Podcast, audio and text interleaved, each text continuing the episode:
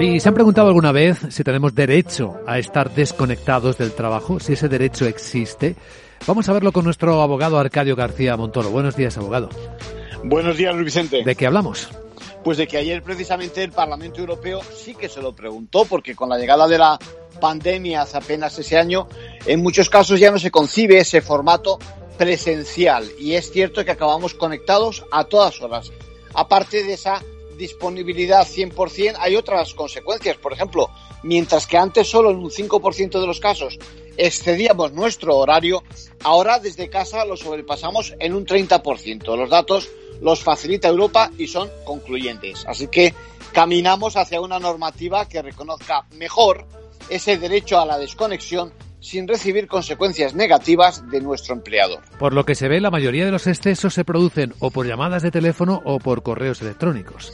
Pues es verdad, además suponen una presión porque ¿cómo no vas a contestar al jefe?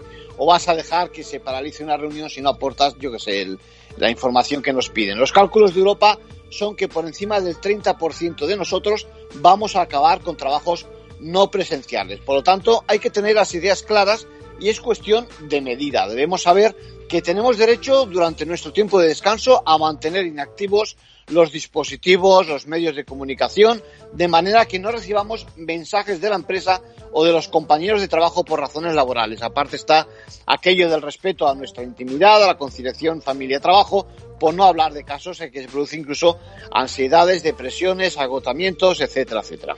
En conclusión. Bueno, el derecho ya sabemos que ya existe.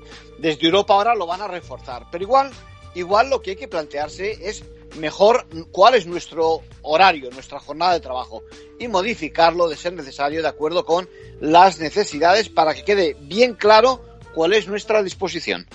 Gracias, abogado.